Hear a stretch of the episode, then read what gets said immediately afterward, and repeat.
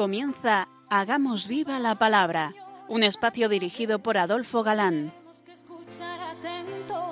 En tu palabra, Jesús, está el mensaje, el del amor, el de andar despiertos. Cuando no tenga sentido la tristeza, en nuestra historia andemos como ciegos. En tu palabra hallaremos la fuerza que nos levante y llene de sosiego. Ojalá comprendamos tu palabra. Ojalá practiquemos tu palabra. Ojalá nos envuelva tu palabra.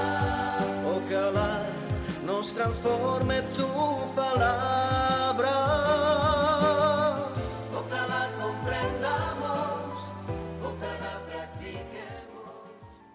Hola amigos, bienvenidos al programa Hagamos viva la palabra. Estamos ante ustedes Katy González. Adolfo Galán. y María José García, y es para nosotros estar un placer ante estos micrófonos de nuevo para compartir este tiempo en vuestra compañía, intentando, como dice el título de nuestro programa, hacer vida la revelación contenida en la Biblia, hacer viva la palabra.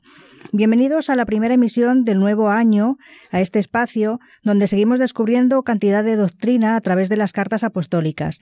Y hoy vamos con la última emisión de las cartas, tanto las de Pablo como todas las apostólicas. Así es, Marijose. Y comentando estas últimas, las apostólicas, nos quedábamos el último día analizando las cartas de San Juan. Terminamos las dos primeras y hoy vamos con la tercera. A diferencia de la primera y segunda, Juan, la tercera carta, muestra un carácter totalmente personal. En su redacción es muy semejante a la segunda, que fue la última que vimos, hasta el punto de que hay comentaristas que las llaman las gemelas, como decíamos el último día. En cuanto al encabezamiento es la más breve de todas las epístolas del Nuevo Testamento y la que más eh, se asemeja a la de las cartas privadas de aquella época grecorromana que han llegado hasta nosotros. Contiene únicamente el nombre del que escribe y el del destinatario. Leamos. El presbítero al amado Cayo, a quien amo en la verdad. Carísimo, deseo que en todo prosperes y goces de buena salud, así como prospera tu alma. No sabemos quién era ese gallo, porque el nombre era muy común en el ambiente grecorromano de aquella época.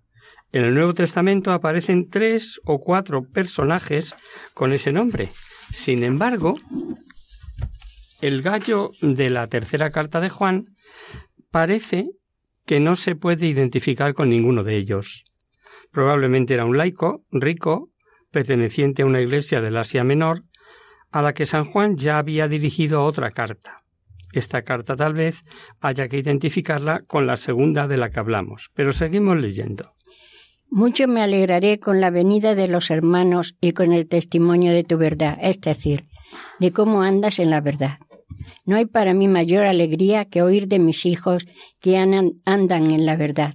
Carísimo, bien sabes en todo lo que practicas con los hermanos y aun con los peregrinos, ellos hicieron el elogio de tu caridad en presencia de la Iglesia. Muy bien harás en proveerlos para su viaje de manera digna de Dios, pues por su nombre partieron sin recibir nada de los gentiles. Por tanto, debemos nosotros acogerlos para ser cooperadores de la verdad. He escrito a la Iglesia, pero di, di, Diótrefes, que ambiciona la primacía entre ellos, no nos recibe. Por esto, si voy allá, le recordaré las malas obras que hace, diciendo desvergonzadamente contra nosotros cosas falsas. No contento con esto, no recibe a los hermanos, y a los que quieren recibirlos se lo prohíbe y los echa de la iglesia. Carísimo, no imites lo malo, sino lo bueno. El que obra el bien es de Dios, el que obra el mal no ha visto a Dios. De Demetrio todos dan testimonio, y lo da la misma verdad, y nosotros mismos damos testimonio. Y tú sabes que nuestro este, perdón, y tú sabes que nuestro testimonio es verdadero. La fe de Gallo era viva, operativa, acompañada de la práctica de la virtud de la caridad. Su generosidad había sido proclamada ante el apóstol por los misioneros itinerantes que habían pasado predicando por la comunidad a la que pertenecía Gallo. Habían contado a Juan que Gallo andaba en la verdad, expresión que significa que Gallo posee la verdadera doctrina y la realiza en su vida. El cristiano camina en la verdad cuando profesa la doctrina ortodoxa y practica la caridad. El apóstol ha experimentado una gran alegría al oír tales noticias, pues no hay para un padre mayor alegría que oír que sus hijos que caminan en la verdad. San Juan llama hijos a todos los cristianos de las iglesias a las cuales se dirige.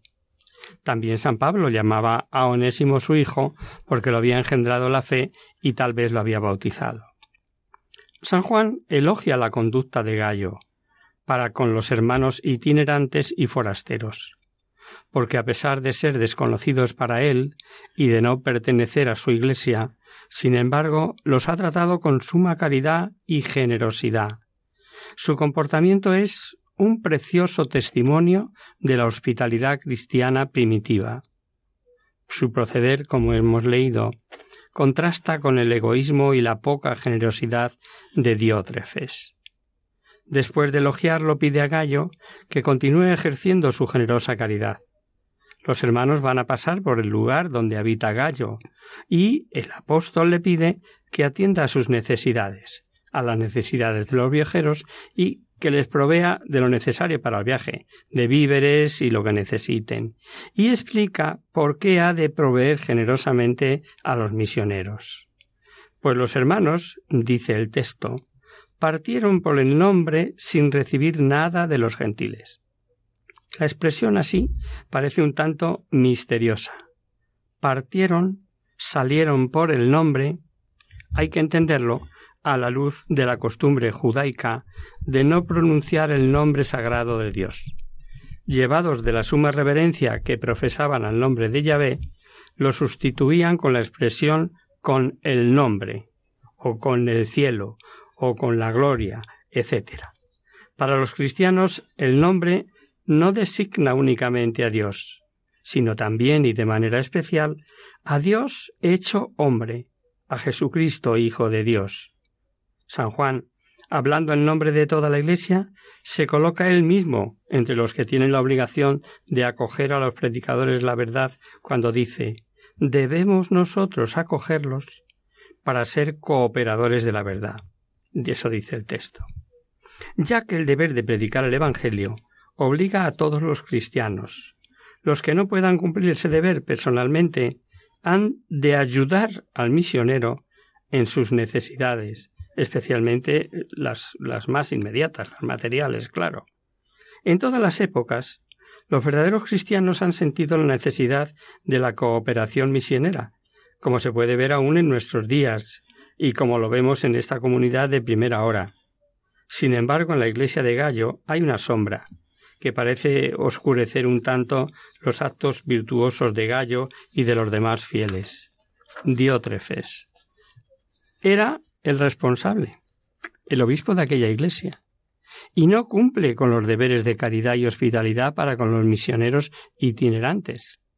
Debía de ser un hombre mm, ambicioso, muy agarrado a la poltrona, que diríamos hoy, celoso de su autoridad, y no hacía caso de las advertencias del apóstol, pensando tal vez que nadie tenía derecho a decirle lo que debía o no debía hacer. Pues Juan le había escrito ya una carta, que no había hecho efecto alguno. Y de este Diótrofes solo sabemos lo que nos dice San Juan en esta carta. Era, al parecer, un hombre que ambicionaba el primer puesto entre los miembros de la Iglesia. Diótrefes se debía de oponer a mantener los misioneros ambulantes enviados por San Juan. Además, llegaba hasta prohibir que se les diese hospitalidad.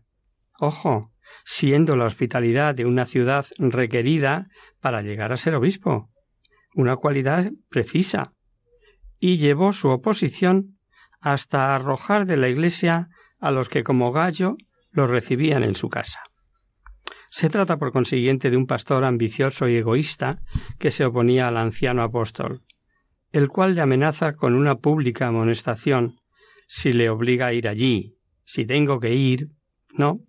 Como vemos, no todo eran situaciones idílicas en el primitivo cristianismo, y tampoco hemos de escandalizarnos por esto. Parece ser que este personaje intrigaba, escarnecía, dice el texto, al apóstol San Juan, hablando contra él a causa de su proceder en los problemas misionales. Es un mal ejemplo que podía producir mucho daño, viendo del jefe, viniendo del jefe de una comunidad. Por eso, San Juan exhorta a Gallo y a todos los buenos cristianos a seguir lo bueno y no imitar lo malo, aunque lo malo sea practicado por alguien que tenga autoridad. Porque el que obra el bien es de Dios. En cambio, el que obra el mal no ha visto a Dios, no lo ha conocido, no vive en comunión vital con él. Al igual que a Gallo, nos exhortaría hoy Juan a nosotros que estamos en el mundo, pero como dice Jesús, sin ser del mundo. Y es nuestra obligación obrar bien, porque eso es ser de Dios. Esta humilde emisora intenta contribuir a ello. Por eso, en este nuevo año, redoblamos esfuerzos y renovamos propósitos para seguir haciéndolo de la mano de la Virgen nuestra Madre. El Señor nos ha concedido un nuevo año, un don que debemos aprovechar para hacer todo el bien posible a lo largo del mismo. Es bueno que nos deseemos mutuamente un feliz año, pero ese deseo será sincero si lo pedimos así en la oración para todos los hombres y si intentamos hacérselo feliz a las personas que nos rodean a través de nuestras obras de caridad y misericordia. Además, es un año muy especial para nosotros, pues en este mes de enero Radio María celebra las bodas de plata de su presencia en España, gracias a muchas personas buenas que a lo largo de estos 25 años han aportado su oración, voluntariado, apostolado y donativos. Te pedimos que nos sigas ayudando este año a extender más y más esta radio evangelizadora. Colabora. Puedes hacerlo sin moverte de casa, con una simple llamada al 91 822 8010 a través de Bizum o en nuestra página web radiomaria.es, en el apartado Donativos, donde verás los números de cuenta para realizar una transferencia bancaria. También puedes hacerlo con tarjeta o PayPal. Radio María, la radio que cada año cambia vidas y las llena de alegría. En contraste con la imagen sombría de Diótrefes, aparece la simpática figura de Demetrio, que debía de ser uno de los misioneros itinerantes, tal vez el jefe de todo un grupo o bien el portador de la carta. De todas formas, era un hombre de confianza del apóstol, como se ve por las alabanzas que le dedica. San Juan dice a Gallo que de Demetrio todos dan buen testimonio, y más aún, lo da de la misma verdad, y esto es para pensarlo. La verdad atestigua en favor de Demetrio, en el sentido de que basta contemplar su conducta intachable para ver que marcha por el buen camino, como dice el Evangelio. Por sus frutos los conoceréis. A los testimonios anteriores, San Juan añade el suyo propio, que gusta de apelar a la velocidad de su testimonio en los momentos más importantes de sus escritos. Como podemos observar, el testimonio del viejo apóstol debía de ser de gran peso en toda la Iglesia. Los tres últimos versículos son su despedida. Muchas cosas tendría que escribirte, pero no quiero hacerlo con tinta y calamo. Espero verte pronto y hablaremos cara a cara. La paz sea contigo. Los amigos te saludan. Saluda a los amigos en particular. La conclusión de esta epístola es muy parecida a la de la segunda, la segunda del mismo apóstol de Juan, me estoy refiriendo, ¿no? Lo que indica que ambas salieron de la misma mano. Y el apóstol afirma que muchas cosas tendría todavía que decirte, Pero como espera verle, como espera ver a Gallo muy pronto, entonces podrán tratar de los asuntos más ampliamente. El viaje al que alude el apóstol no sabemos si fue un viaje especial para reducir al rebelde Diótrefes o bien un viaje misionero por diversas iglesias del Asia Menor. Es más fácil que sea esto último. A la manera oriental, San Juan le desea la paz, pero una paz que implica un don que el mundo no puede dar y que proviene de la amistad y comunión con Dios. La expresión la paz sea contigo era el saludo propio de los judíos. Aquí, sin embargo, está lleno de un profundo significado cristiano. Es el que Jesucristo resucitado tiene con sus discípulos, el mismo también empleado en la última cena al despedirse de sus apóstoles, perdón. Recordaréis, la paz os dejo, mi paz os doy, etc. Como la carta no va dirigida a una comunidad, los saludos son personales, y Gallo es encargado de transmitir esos saludos de Juan de modo particular como dice. Y ahora, para concluir todo este conjunto de programas que hemos dedicado a las cartas de todo el Nuevo Testamento, que comenzamos por la de Pablo, vamos a analizar la última, que también tiene un solo capítulo, y a la que hicimos mención cuando vimos las cartas de Pedro. Se trata de la carta de San Judas. Pero antes, si os parece, hacemos una breve pausa musical.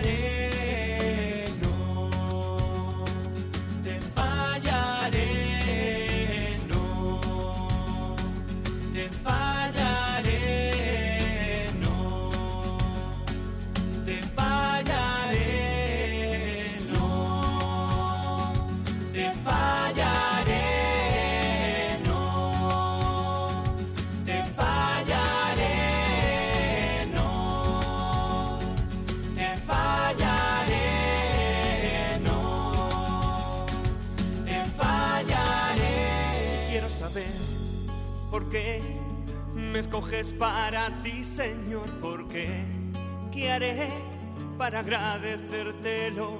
Y quiero saber por qué, qué hice para merecer tu amor. ¿Qué haré para agradecértelo? Yo no soy el que tú esperas. Yo no podré sin ti hacer nada. ¿Quieres sin miro sabré que no te fallaré? No te fallaré. No te fallaré.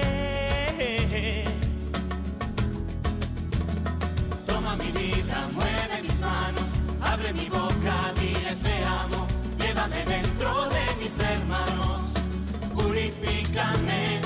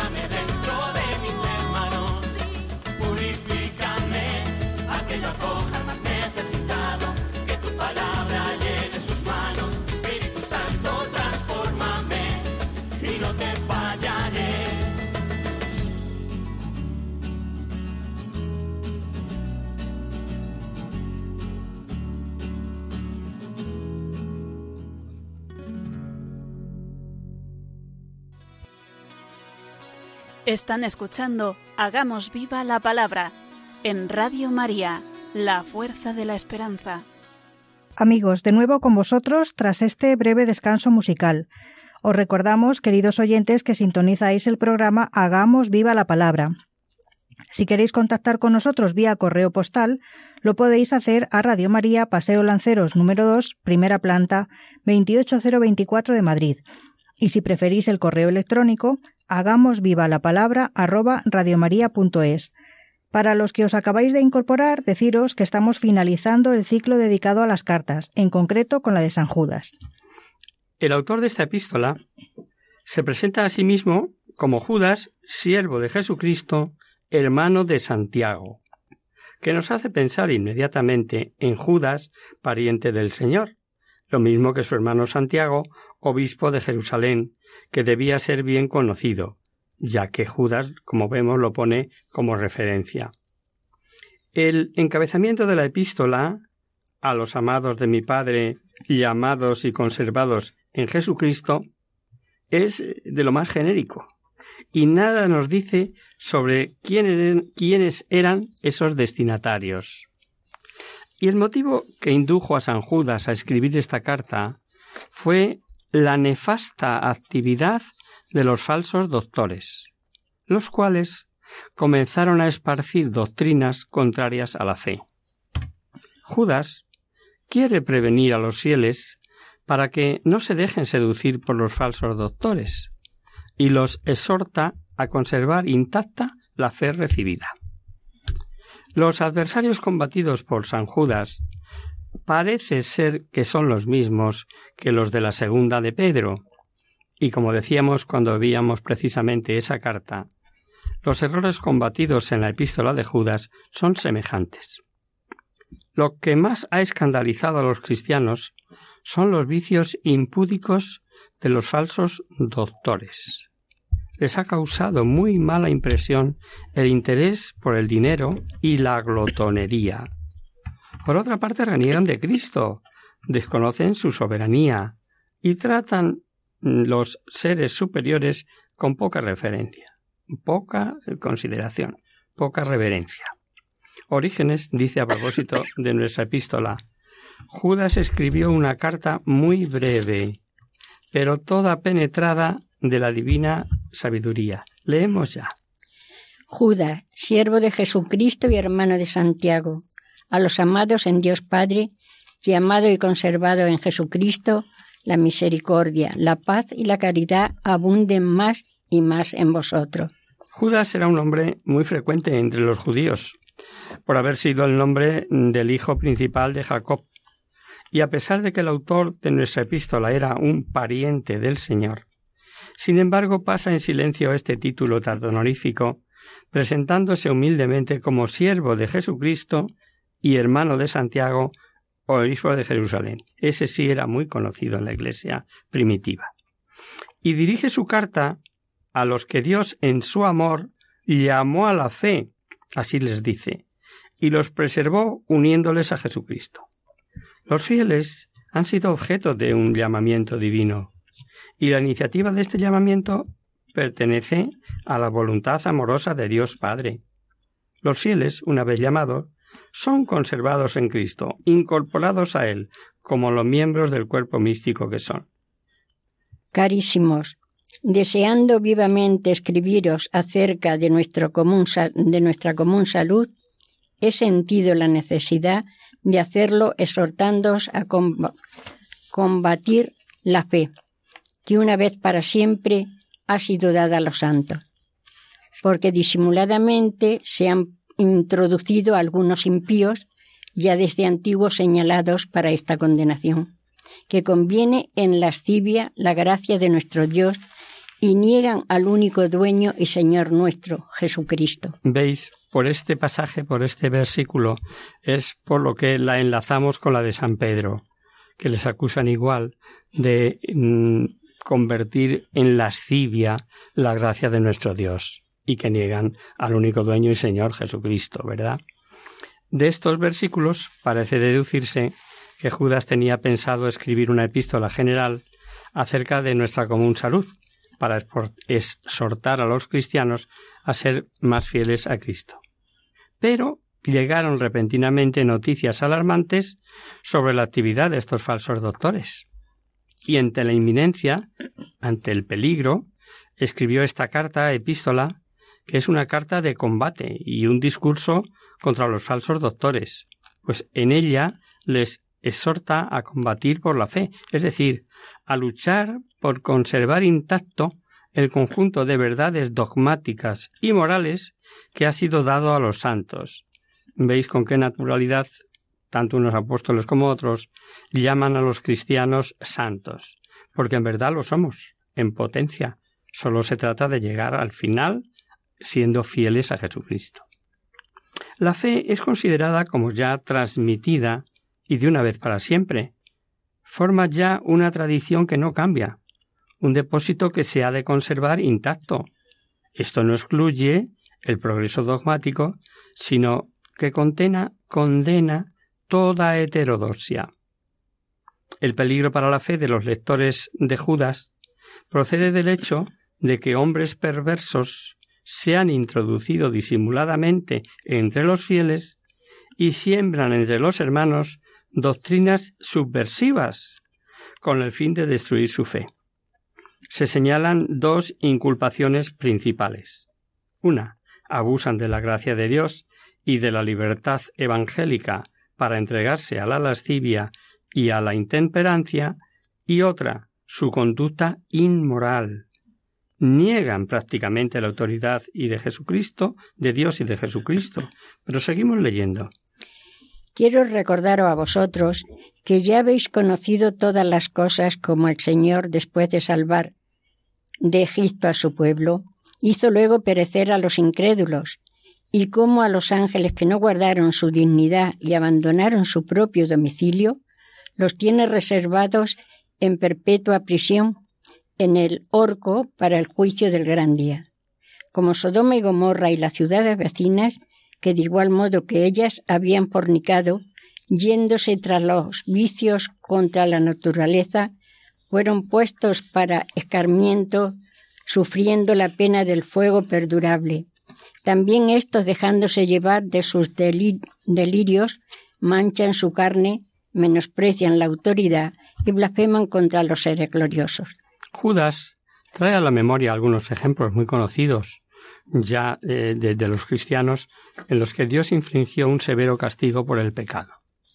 Nos dice que Dios hizo perecer en el desierto a los israelitas incrédulos, sin que pudieran llegar a la tierra prometida.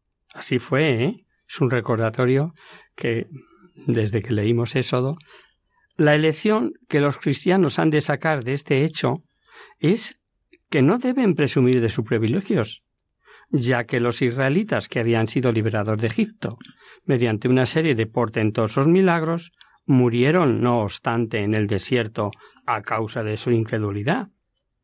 Y el segundo ejemplo se refiere a la caída de los ángeles y el castigo que Dios les infligió. Los ángeles habían sido creados, sublimes, entre todos los seres de la creación. Dios les había encomendado el gobierno del cosmos, y les había dado la misión de interceder por los seres humanos. Pero ellos se rebelaron contra Dios, y entonces fueron arrojados del cielo, en donde habitaban con Dios, y son ahora esclavizados en las regiones tenebrosas del infierno. Y siguiendo con la idea de la actividad angélica, viene ahora un versículo que no encontramos en ningún otro sitio, y es la disputa por parte de los ángeles buenos y los malos por los hombres. En este caso habla de Moisés. Leamos. El arcángel Miguel, cuando altercaba con el diablo conteniendo sobre él el cuerpo de Moisés, no se atrevió a proferir un juicio de blasfemia, sino que dijo, que el Señor te reprenda.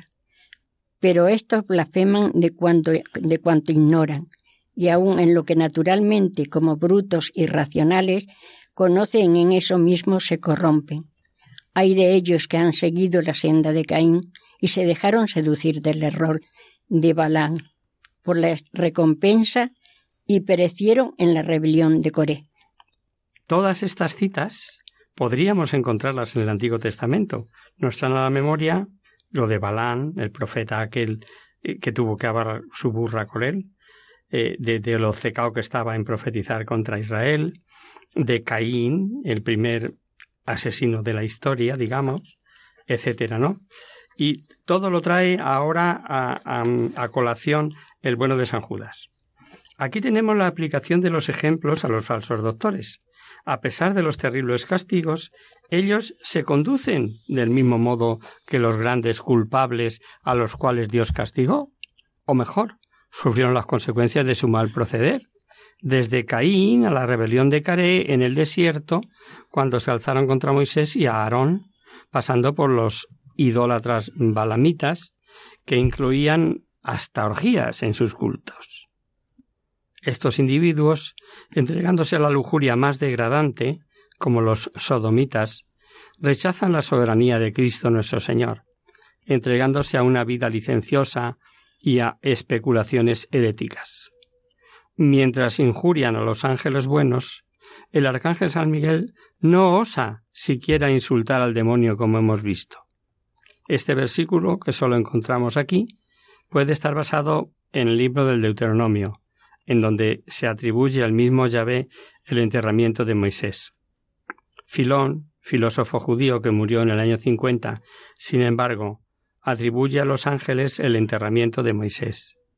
La réplica del arcángel San Miguel, que el Señor te reprenda, se parece a aquella otra pronunciada por el ángel de Yahvé contra Satán en el libro de Zacarías. Que Yahvé te reprima, oh Satán, que Yahvé te reprima, pues él ha elegido a Jerusalén, etcétera, etcétera, sigue diciendo Zacarías. Los falsos doctores que están en el polo opuesto de la actitud de San Miguel son incapaces de ver la trascendencia y hasta las realidades de la fe. Blasfeman de cuanto ignoran. Incluso el mundo material, aunque lo conocen de y lo conocen de tal manera eh, que son bestias irracionales, es decir, siguiendo las inclinaciones de la naturaleza corrompida, la pasión de los sentidos que los arrastran y les cansan la ruina moral y después la eterna. Ellos manchan las comidas fraternales porque se dejan llevar de la glotonería sin ninguna vergüenza y solo tratan de satisfacerse a sí mismos. Son nubes sin agua llevadas por el viento árboles otoñales sin frutos, doblemente muertos y arrancados de raíz, olas bravías del mar que arrojan la espuma de sus propias deshonras, estrella errante a la que está reservada para siempre la densidad de las tinieblas. A ello se refería Enoch, el séptimo patriarca después de Adán, cuando profetizó. Ya viene el Señor con sus millares de ángeles para juzgar a todos y condenar a los impíos por las maldades que cometieron y a los pecadores por las palabras insolentes que profirieron contra él. Todos estos son murmuradores y descontentos que viven conforme al capricho de sus pasiones. Su boca está llena de petulancia y adulan a los demás por interés. Judas utiliza una serie de metáforas como moviendo, tomadas de la naturaleza para describir el, el deplorable estado en que se encuentran estos falsos doctores. Participan en los ágopes de la comunidad, cuando los cristianos se reunían para comer juntamente los alimentos que llevaban como signo de unión y el mutuo amor, etc., y viven, como dice, conforme al capricho de sus pasiones. A continuación encontramos la exhortación a la fidelidad a la enseñanza de los apóstoles y recomienda las tres virtudes teologales como medio de conseguir la vida eterna. En cuanto a vosotros, queridos míos, acordaos de lo que predijeron los apóstoles de nuestro Señor Jesucristo. Os decían, en los últimos tiempos habrá gente que se burlará de todo y vivirá de acuerdo con sus pasiones impías. Estos son los que provocan divisiones, hombres sensuales que no poseen el espíritu. Los apóstoles habían prevenido contra los impíos que habrían de surgir. Y aquí Judas se expresa como si él mismo no fuera apóstol. Sin embargo, también puede entenderse en el sentido de que algunos apóstoles, no todos, habrían muerto ya. En cualquier caso, este versículo de Judas hace ver la importancia fundamental para la Iglesia de la tradición apostólica fuente de la revelación. Una vez más, el autor sagrado vuelve a mencionar a los falsos doctores, tratándoles de provocadores de discordias, hombres sensuales, con los que no poseen el espíritu, y sigue con su exhortación. Pero vosotros, queridos míos, edificaos a vosotros mismos sobre el fundamento de vuestra fe santísima, orando en el Espíritu Santo. Manteneos en el amor de Dios, esperando la misericordia de nuestro Señor Jesucristo para la vida eterna. Tratad de convencer a los que tienen dudas, librándolos así del fuego. En cuanto a los demás, tened piedad de ellos, pero con cuidado, aborreciendo hasta la túnica mancha de su cuerpo. Después de una última crítica contra los falsos doctores, Judas se vuelve a los fieles para indicarles el camino que han de seguir y les propone un programa de vida cristiana. Mientras los herejes destruyen poco a poco la Iglesia de Cristo, los verdaderos fieles han de apoyarse cada día más firmemente en la fe, orando al Espíritu Santo, que les hará permanecer en el amor de Dios. La fe es considerada como el fundamento del edificio de todas las virtudes y prácticas cristianas. Pero desde la pertenencia a la Iglesia, cuerpo místico de Cristo, son vivificados por el Espíritu Santo, que es el alma de la Iglesia. En estos versículos finales, el autor sagrado recomienda la prudencia caritativa para con todos. Pero mientras con unos debe procurar que sean instruidos para que conozcan mejor la doctrina y fortalezcan su fe o aclaren sus dudas con los que son claramente depravados y sin esperanza de ser salvados por su obstinación, recomienda mantenerlos a distancia por temor a contaminarse, extraviándose de la verdad. Y Judas concluye su epístola con una solemne dosología dirigida a Dios, Padre, Salvador, por Jesucristo nuestro Señor tiene cierto aire litúrgico como vamos a ver. A aquel que puede guardaros sin pecado y haceros ante su gloria irreprensibles con alegría, el solo Dios, Salvador nuestro, por Jesucristo nuestro Señor, sea la gloria, la magnificencia, el imperio y la potestad desde antes de los siglos, ahora y por todos los siglos. Amén. El versículo 24 es importante desde el punto de vista doctrinal, pues San Judas afirma que sólo con el auxilio de la gracia de Dios podrán los fieles mantenerse firmes en la fe. Dios es el único que podrá conservarlos sin tacha y sin pecado, a fin de que puedan presentarse ante la majestad divina totalmente irreprensibles. Y pone de relieve cuatro atributos divinos la gloria, la magnificencia, el imperio y el poder que tiene y que tendrá, pues sólo Él es eterno. Y hasta aquí, queridos amigos, el conjunto de cartas que hemos analizado quincena tras quincena. Al final hemos visto todas, en cuarenta y cuatro programas. Comenzamos con las dos primeras que escribió Pablo a los de Tesalónica y finalizamos hoy con esta carta de San Judas. Gracias por vuestra fiel escucha, emisión tras emisión.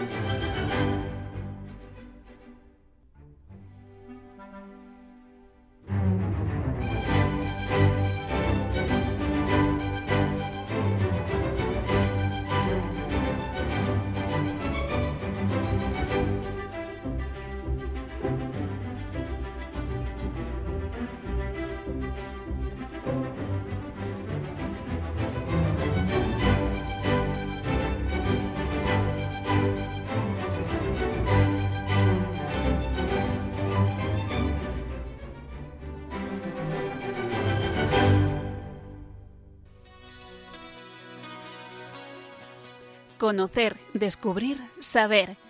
En Hagamos Viva la Palabra.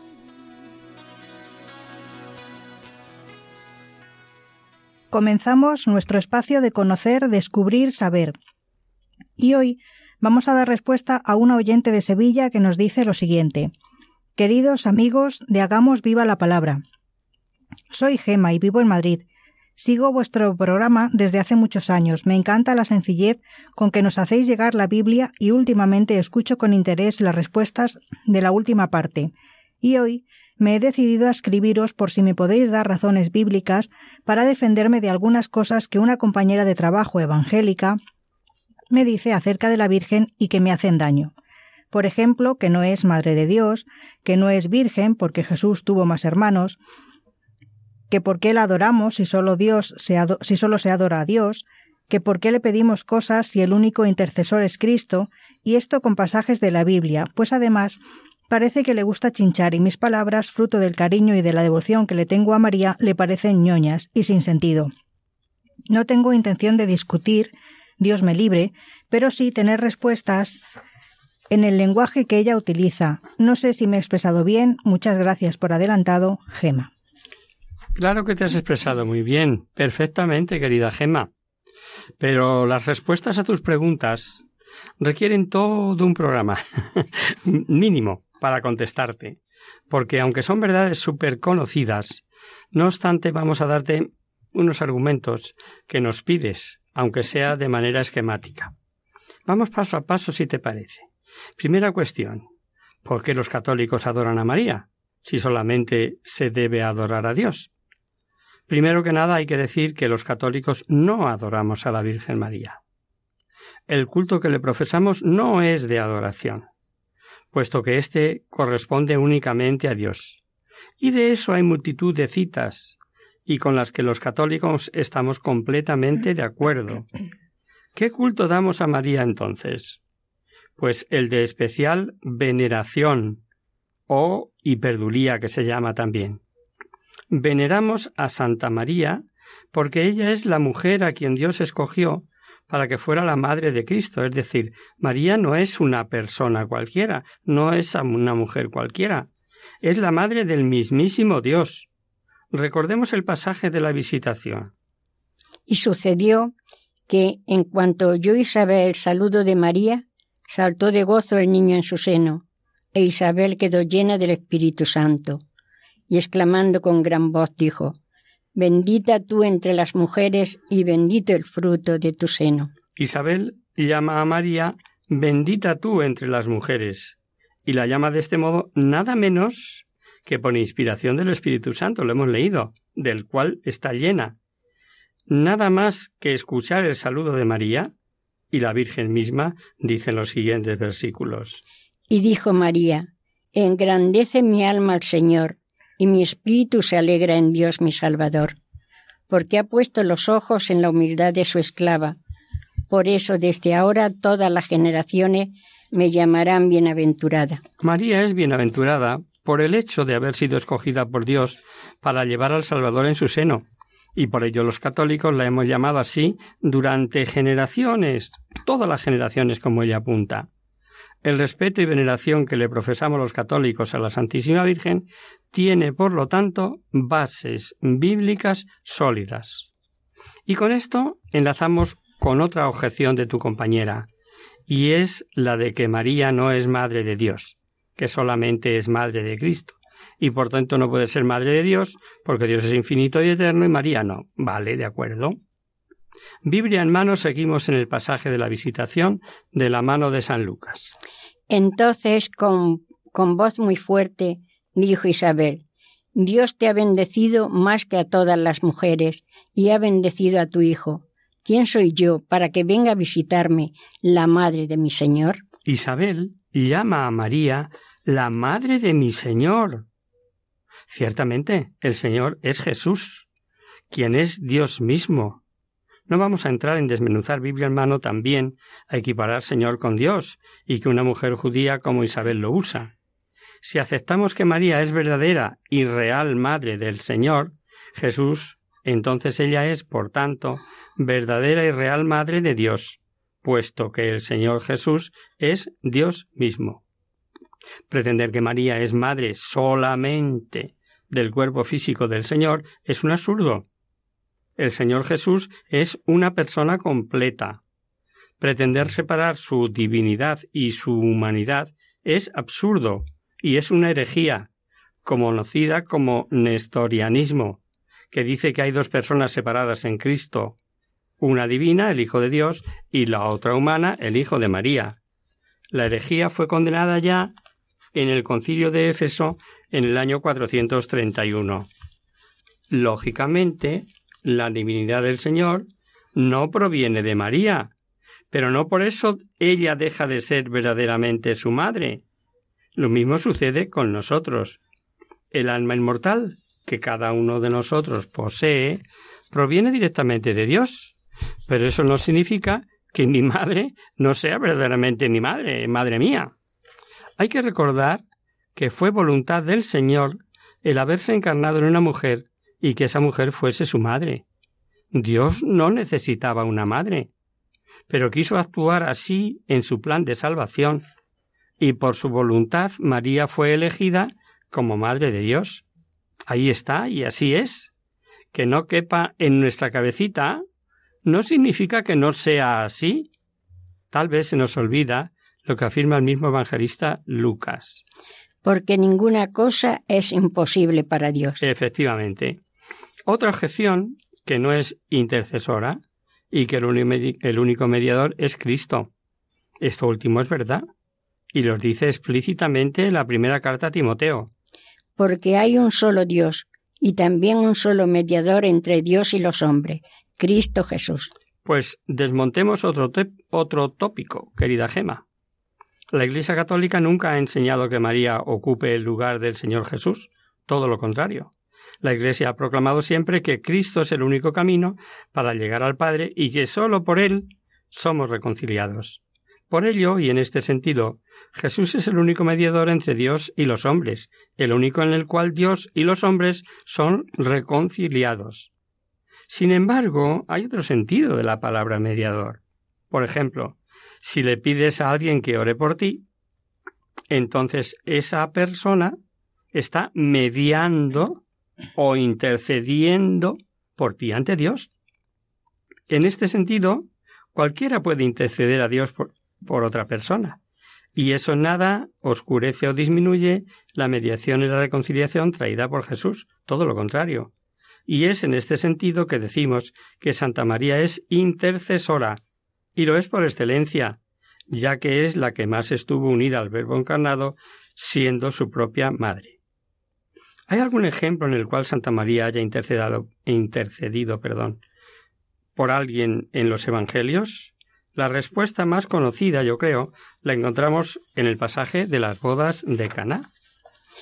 Tres días después se celebraba una boda en Caná de Galilea y estaba allí la madre de Jesús. Fue invitado también a la boda Jesús con sus discípulos, y como faltaba vino, porque se había acabado el vino de la boda, le dice a Jesús su madre, No tienen vino. Jesús le responde, ¿Qué tengo yo contigo, mujer? Todavía no ha llegado mi hora. Dice su madre a los sirvientes, Haced lo que él os diga. Había allí seis tenajas de piedra puestas para las purificaciones de los judíos, de dos o tres medidas cada una. Les dice Jesús, llenad las tinajas de agua, y las llenaron hasta arriba. Sacarlo ahora, le dice, y llevarlo al maestresala. Ellos lo llevaron. Cuando el maestresala probó el agua convertida en vino, como ignoraba de dónde era, los sirvientes lo que habían sacado el agua, sí que lo sabían, llama al maestresala al novio y le dice, todos sirven primero el vino bueno y cuando ya están bebidos el inferior, pero tú has guardado el vino bueno hasta ahora. Así, en Caná de Galilea, dio Jesús comienzo a sus señales y manifestó su gloria y creyeron en él sus discípulos. El pasaje no es una simple anécdota del Evangelio, es el primer milagro del Señor Jesús. Juan dice que fue ahí donde él empezó sus señales y manifestó su gloria. María se dirige al Señor expresándole su preocupación con estas palabras no tienen vino y espera de él una intervención que lo resuelva. La aparente negativa de Jesús no es sino eso, aparente. María, que confía en su Hijo, lo deja todo, toda su iniciativa a Él, dirigiéndose a los sirvientes e invitándoles a hacer lo que Él diga. Y su confianza es recompensada. El Señor obra el milagro, transformando el agua en vino, y la intervención de Santa María en el primer milagro de su Hijo no es accidental. El pasaje de las bodas de Caná pone de relieve el papel cooperador de María en la misión del Señor Jesús. Se puede hacer más apologética y con más detalle, con María al pie de la cruz, por ejemplo, pero hemos dicho que te íbamos a contestar de manera esquemática. Aun así nos quedan cosas que hoy ya no podemos abordar por falta de tiempo. Lo haremos en otro programa próximo si Dios quiere. Pero, como siempre decimos, si hay algo en particular que te preocupa, escríbenos de nuevo si tienes la bondad. Y hasta aquí, queridos amigos, el programa de hoy. Les hemos acompañado esta tarde Adolfo Galán, Cati González y María José García. Os dejamos con nuestra sintonía y os recordamos que si queréis dirigiros al programa para cualquier duda, aclaración o sugerencia participando en el espacio de conocer, descubrir, saber, Estamos a vuestra total disposición y encantados de atenderos en la siguiente dirección. Radio María, Paseo Lanceros número 2, primera planta, 28024, Madrid. O bien, si lo preferís al correo electrónico hagamos viva la palabra arroba radiomaria.es. Os recordamos, queridos oyentes, que tanto este como el resto de nuestros programas los tenéis a vuestra disposición en el podcast de Radio María en la página web www.radiomaria.es. El próximo miércoles, como sabéis, está el programa que alterna con nosotros Quien guarda mi palabra con el padre José Ribes. Por tanto, nosotros nos encontramos de nuevo dentro de 15 días, si Dios quiere. Con una emisión en la que comenzaremos el nuevo temario, la historia de la salvación a través de los libros del Antiguo Testamento. Hasta la próxima semana, amigos. Hasta el próximo día. Hasta dentro de 15 días.